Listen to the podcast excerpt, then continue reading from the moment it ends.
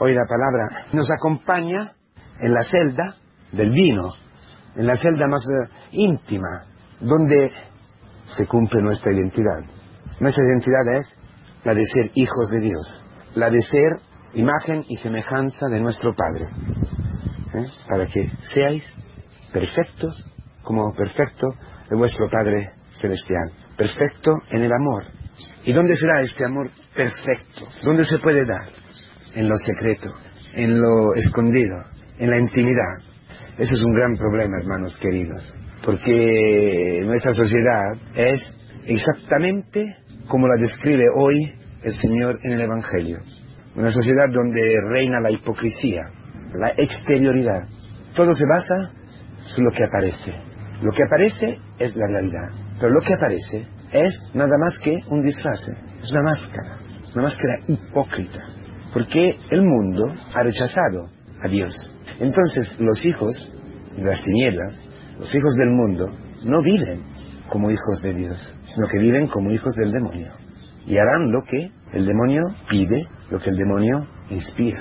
Parecen a su padre y obedecen a su padre. Es falso que cortando con Dios la gente es libre. Es falso. Rompemos las tablas, partimos las tablas ¿no? la ley, decía Nietzsche o toda la ideología eh, comunista, socialista, marxista, que ha mirado siempre a destruir el tabú religioso, el tabú de esta droga de los pueblos que es el cristianismo, que es la iglesia, buscando una libertad que nunca nadie ha encontrado, porque es falso que cortando con Dios encuentre la libertad. Cortando con Dios te entregas a las manos del demonio y el demonio es un verdugo terrible, porque por un pecado, por la murmuración, por no aceptar algo de nuestra vida, hemos cortado con Dios. Entonces, vivimos, quizás hoy, estamos viviendo como huérfanos, es decir, como hombres que han perdido su padre. ¿Ves? Toda la palabra de hoy hace referencia a la relación con el Padre, a la intimidad con el Padre, con el Padre. Un cristiano es el hombre que vive constantemente en la presencia de su Padre. Es el hombre que vive como Cristo, en Cristo y por Cristo, en el corazón del Padre. Las monjas, pero no solamente las monjas, ¿eh? también muchos cristianos, muchos hermanos que viven en el mundo, que viven trabajando, que viven en una mina, que viven eh, en un campo, que son campesinos, obreros, saben vivir como San Juan Pablo II cuando era seminarista y trabajaba ¿eh? en una cueva, la intimidad profunda con, con el Padre. Ser alabanza de la gloria, ser alabanza de la presencia de Dios. En todo, en todo. Digo eso porque la palabra de hoy es profundamente ligada a la de ayer si tú no, si tú no tienes esta naturaleza, si tú no tienes, no vives en esta identidad, si no vives como hijos, no amarás al enemigo. No, no, no, lo odiarás. No podrás vivir nada del discurso de la montaña y, se convertirá en un moralismo terrible. Al revés, si vives como hijos de Dios, saldrá natural el amor, porque el amor es el gene en el que hemos sido engendrados. Bueno, hermanos, si tú y yo estamos viviendo de apariencias. Si tú y yo estamos viviendo afuera de nosotros, en Facebook, en, eh, en cualquier cosa, si en Instagram, si estamos constantemente diciendo a los demás lo que estamos haciendo, lo que estamos pensando, buscando un me gusta, un like, algo que, si todo lo que hacemos, hasta en el camino, hasta en la, en la misión, hasta en una parroquia, donde sea. Todo lo hacemos para que los otros nos miren. Y si nuestra vida depende totalmente de la vida que me da el otro, entonces no estoy viendo como hijo, estoy viendo como un huérfano. Me llamaba mucho la atención, el otro día estábamos escuchando con los jóvenes el personaje de Adán y me daba, me daba mucha atención porque Eva se encuentra en el, del árbol, se deja engañar por el demonio y Adán no estaba. ¿Y qué hace? Le da Adán el fruto. Y me ha llamado la atención una cosa. ¿Cómo es posible que Adán no le diga nada? Que Adán se quede callado y se coge, sí, coja esto, este fruto y se lo coma. Sin decir una palabra. Pero qué hombre es. Los dos habían pecado antes de pecar, ¿cómo decir? Ya, ya habían hecho el primer paso en la, en la soberbia. Uno, Adán, dejando Eva que se fuera sin estar a su lado, sin eh, protegerla. Luego también Eva, que se ha ido sola, la emancipación femenina, la autodeterminación. Yo voy por mi cuenta, mira, las feministas han llegado miles y miles y miles de años después, ¿verdad? La Biblia entiende la mujer mejor que, que nadie. Bueno, en esa desresponsabilización mutua ya habían abierto el corazón a la mentira del demonio, los dos. Pero Eva escucha directamente el demonio. Adán no escucha al demonio. Adán se come el fruto ya envenenado. Adán se come el pecado de Eva sin decir una palabra. Participa del pecado de Eva sin, sin preguntarle, sin... Pero ¿cómo es posible? Claro, ya habías cortado con ella, ya estaba en tu egoísmo, ya estaba en tus cosas. De un lado. Del otro lado, me llamaba la atención porque digo, mira hasta qué punto Adán dependía de Eva. Hasta tragarse lo que ella hablaba, sin decir una palabra. Eso es lo que pasa en nuestras relaciones, muchas veces, que dependemos del otro, dependemos de, bueno, aquí sería todo un discurso sobre la sexualidad y todo, ¿no? Para poder acostarte con tu novia, le perdonas todo. Con que se vaya al grano, ¿eh?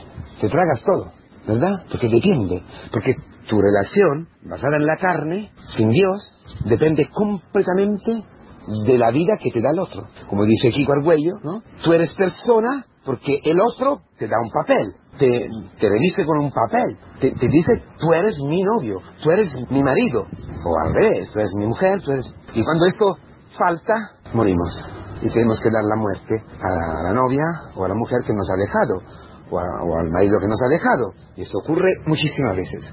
¿Cuántos chavales de 15, 14 años que ya entran en estas relaciones absurdas, pasionales, con, con niñas, con niños, y se acuestan? Y luego se ligan en la carne, y cuando el otro se, se cansa, porque es normal a los 15, ya la vida termina. Eso está en nada, ¿no? Digo, eso es vivir dependiendo del otro. Lo que dice el Evangelio hoy. Todo lo hace para que el otro te mire. Toda tu vida depende de la aprobación del otro. Ahí eres un huérfano. Uno que no tiene vida dentro, que no tiene padre, que no tiene identidad, que no tiene sustancia, que no tiene ya valor su vida. Depende de las circunstancias, depende de los demás. Y vives un infierno, porque los demás nunca te dan lo que tú quieres. Porque el ego, sin Dios, es un pozo sin fondo no termina nunca. Irás, buscarás y nunca serás satisfecho. Nunca serás saciado. Siempre más, más, más, más. Hasta matarte. ¿Cómo dan? Pecado. Pecado original. El pecado original, que es haber sustituido a los orígenes Dios con el demonio, a través de la máscara de tu ego. Tú serás como Dios, pero esto, tragándose esta mentira, que Dios no te quiere y tú llegarás a ser como Dios, tú te estás entregando al demonio y obedecerás a él. Entonces todos nuestros pecados son los pecados de los huérfanos, lo dice también la psicología y todo, ¿no? Que buscan a su padre en todo. En el novio, en la novia, en, los amigos, en, en, el trabajo, en el dinero, en el sexo, en todo, en el éxito. Pero Dios nos quiere y nos da esta palabra, que es una buena noticia. ¿Por qué? Porque ese secreto es la iglesia, ese escondido, ese escondido esta habitación más íntima, esta celda, es nuestra comunidad, hermanos, donde Cristo se da y se entrega totalmente, donde Él hace el amor con nosotros, donde su carne se entrega tu carne. Tú eres un narcisista terrible, y yo soy un narcisista terrible. Es una enfermedad, ¿eh? Y hay el narcisismo del alma, el narcisismo de la mente. Y, y mata, mata, porque el narciso se ha muerto, se ha muerto, se ha ahogado en su misma imagen espejándose en su misma imagen, eh, se, ha caído en el agua y se ha ahogado, como ocurre a ti a mí mil veces, como ocurren estos, fariseos, en los que viven siempre tocando trompetas, eh, diciendo todo lo que hacen, en Facebook, eh, en cualquier cosa. siempre, siempre, tú, tú, tú. Hay algunos que no saben en las convivencias, en, en las reuniones de catequistas, yo, yo he hecho esto, yo he hecho esto, yo he hecho esto. O mejor dicho, Dios a través de mí ha hecho. Calla, calla ya. Se, se, huele a, mil, a mil kilómetros. Tu ego sin medida, su, ego impresionante. Vacío, vacío. Cristo ama a los narcisistas. Cristo ama a Narciso. Y es el único que puede salvar a Narciso. Es el único que puede salvar a ti a mí. Porque nos ha dado una comunidad. Porque Él ha ayunado él ha rezado, Él se ha entregado, ha hecho limosna de todo sí mismo. Él ha rezado, ha intercedido para ti sobre la cruz. Él ha ayunado en la pasión, ha ayunado de todo, del afecto, de, la consideración, al revés, solo, porque ayuno, oración y limosna describen nuestra realidad. Son las armas que la Iglesia nos da para decir a nosotros cuál es nuestra realidad, para centrarnos en la verdad, que estamos hambrientos, que estamos solos, que nadie nos escucha, que somos narcisos casi para morirnos y que no tenemos nada de verdadero. Todo lo que tenemos son falsas riquezas. Bueno, Cristo ha cumplido esta palabra para ti. ¿Y dónde? En la iglesia. En la iglesia llega a ti su ayuno, su oración y su limosna. En la iglesia. Tú participas de su amor. Tú recibes su amor. Tú, Narciso, puedes caer no en el lago, no en esta agua, no, puedes caer en los brazos de Cristo. Y caen, cayendo en los brazos de Cristo, muere Narciso, muere el hombre viejo y renace el Hijo. Tú en Cristo, en esa intimidad que es la comunidad cristiana, que son tus hermanos, que vida con tus hermanos, que son las preparaciones, que son las liturgias, que es lo que tú estás viviendo, la misión, lo que laudes con tus hijos, laudes con tu mujer, con tu marido, laudes en la soledad de la viejez, lo que tú estás haciendo, lo que Dios te has dado, estando en, en el camino, en la comunidad cristiana, esa es la intimidad, los secretos donde Dios te recompensa. Se te compensa lo que tú has perdido, tu vacío, por haber cortado con Él. ¿Y cómo te lo compensa? ¿Cómo te...? Cómo? Con Cristo, con su Hijo Jesucristo, que es tu pan, que, es tus, que son tus bienes, que es tu valor, tu identidad, es todo, es Cristo. Entonces, abre los brazos, acude el camino. ¿Quieres ser casto? ¿Quieres amar a tu mujer? ¿Quieres vivir como hijo? quieres abrirte a la vida, quieres hacer su voluntad, quieres perdonar, quieres luchar en contra de la carne, en contra del mundo, quieres de verdad. Ya estás, cansado de vivir como Narciso, ¿sí? Entonces, al camino, escucha la palabra. Deja que la palabra destruya este veneno, es el antídoto. Déjate amar. Y por eso, en la comunidad con Cristo, puedes aprender a ayunar. Ayunar de ti mismo, a través del ayuno del comer, del fumar, de internet, de lo que sea, ¿no? Como la limosna, que es sacar lo que no te da la vida, para aprender que no es solamente lo que, lo que la limosna verdadera no es dar de superfluo, sino de lo que te necesita, como el óvulo de la védova. En la iglesia, tú, en la comunidad, tú aprendes con los pasos y a, rezar, a hacer de tu vida una oración, como Cristo en la cruz, perdónale, que hemos visto ayer. Hermanos, ánimo. Cristo nos quiere un montón, quiere muchísimo y va a cumplir esto. Nos ha dicho lo que somos ayer y hoy nos dice cómo podemos ser eso, cómo podemos ser lo que somos, cómo podemos ser felices en la comunidad, donde aprendemos la intimidad.